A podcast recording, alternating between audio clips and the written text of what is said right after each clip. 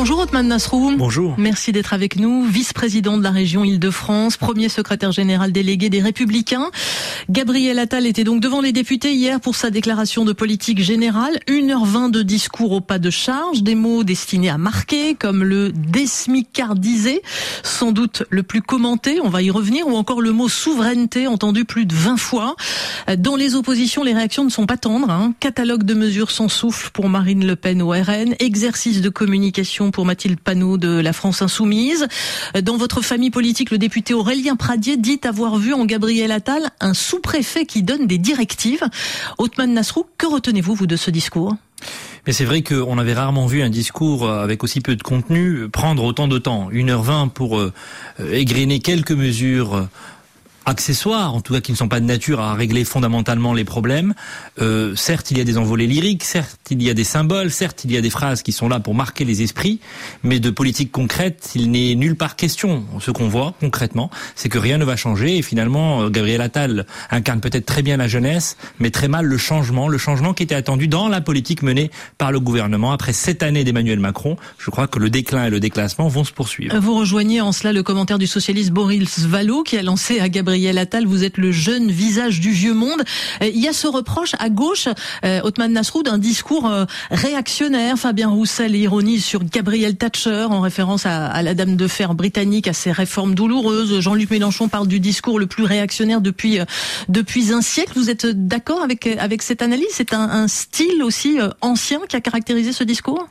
Non, je pense que la gauche a tort de s'inquiéter parce que derrière le discours, il n'y aura pas d'actes. Ce sont des postures dont nous sommes désormais coutumiers, avec des déclarations très fortes.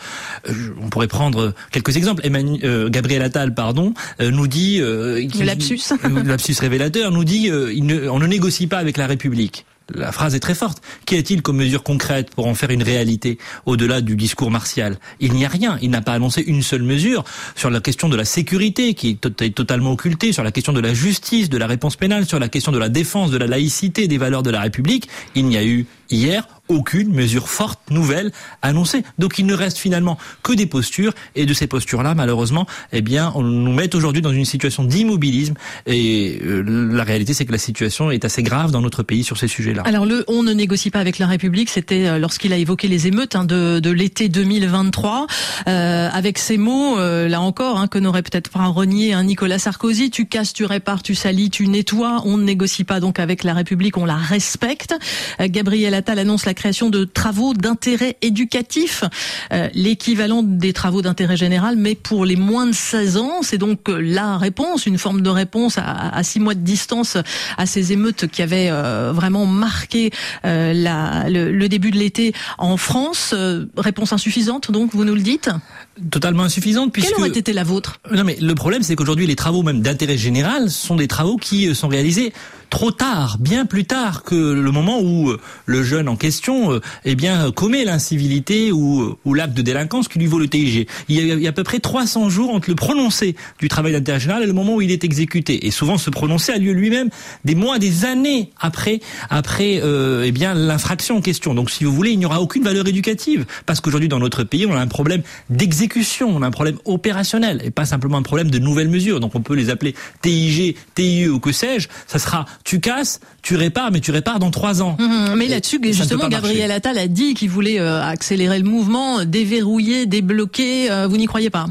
Bah écoutez, en matière de débureaucratisation, par exemple, la seule mesure qui a été annoncée hier, c'est la semaine de quatre jours dans l'administration. Alors il faudra m'expliquer en quoi le fait de faire travailler les fonctionnaires de l'administration centrale sur quatre jours au lieu de cinq est une mesure de simplification de débureaucratisation, si ce n'est qu'on va priver les usagers d'une journée d'accès aux services publics. Non, très sincèrement, ce sont des, des, mesures qui sont totalement en dessous des enjeux. Je pense que jamais le pays n'a été aussi, aussi verrouillé, aussi centralisé, aussi bureaucratisé. Et ça, c'est aussi la marque de fabrique en réalité d'Emmanuel Macron. Euh, qu'avez-vous euh, compris lorsque Gabriel Attal a parlé de désmicardiser la France, donc en référence au, au salaire minimum? Qu'est-ce que qu'est-ce que vous avez compris dans ces propos et qu'est-ce que ça vous inspire? Écoutez, je n'ai rien compris du tout, puisque je veux simplement rappeler que le nombre de salariés au SMIC dans notre pays a explosé euh, sous Emmanuel Macron. La proportion 17% de la population active. Contre 12% au début euh, du, du, du, premier quinquennat d'Emmanuel Macron, c'est-à-dire que cette proportion a augmenté de 40%. Nous avons 40% de salariés en plus au SMIC. Donc la smicardisation, c'est le bilan d'Emmanuel Macron et de Gabriel Attal.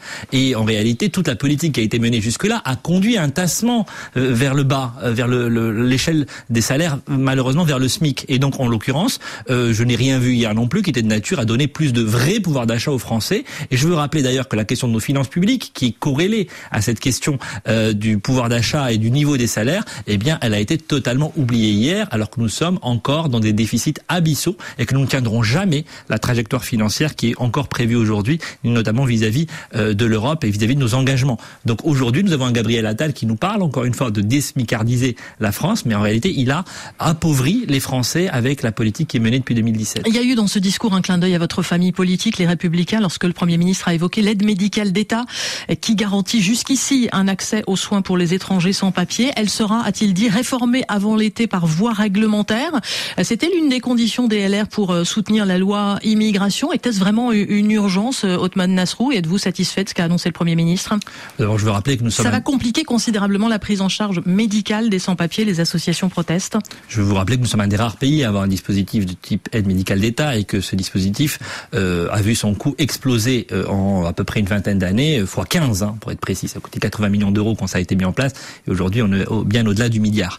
Donc il faut absolument eh bien réduire le panier de soins et réduire cette aide médicale d'État aux urgences vitales, aux urgences épidémiologiques. On avait un, un, engagement du gouvernement. Qui est surpris que le gouvernement ne tienne pas ses engagements Qui peut encore s'étonner des multiples volte-face d'Emmanuel Macron qui a aussi eh bien fini par accepter un certain nombre de mesures que nous avons fait inscrire dans la loi immigration et qui a ensuite souhaité que le Conseil constitutionnel fasse, pardon, le sale travail à sa place et en l'occurrence, euh, eh bien, bloque ces mesures que les parlementaires d'Emmanuel Macron avaient pourtant votées. Je trouve qu'on est dans aujourd'hui dans un rapport à la démocratie et à l'exercice des responsabilités politiques qui est extrêmement inquiétant, qui fragilise nos institutions et qui fragilise la démocratie représentative. Je souhaite que cette AME soit réformée, il faut qu'elle le soit et visiblement Gabriel Attal n'y est pas disposé dans les termes euh, que sa prédécesseur Elisabeth Borne avait euh, écrit par une lettre qui nous avait été euh, adressée. Écoutez, voilà, mais c'est un revirement de plus du macronisme, nous ne sommes plus surpris. Alors face à la colère des agriculteurs, c'est le sujet du moment. Hein, Gabriel Attal a défendu une, une exception agricole française. Il a annoncé le versement d'ici le 15 mars de toutes les aides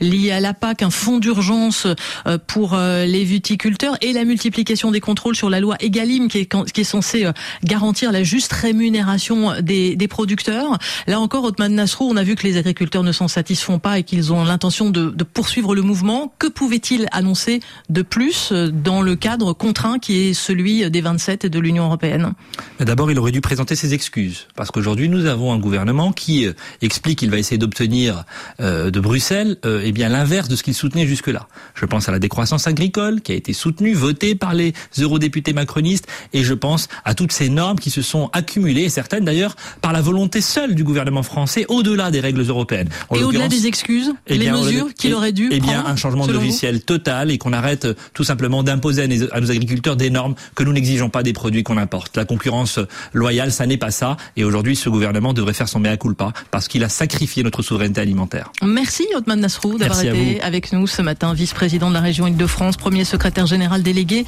des Républicains. Dans une minute, le journal sur RFI.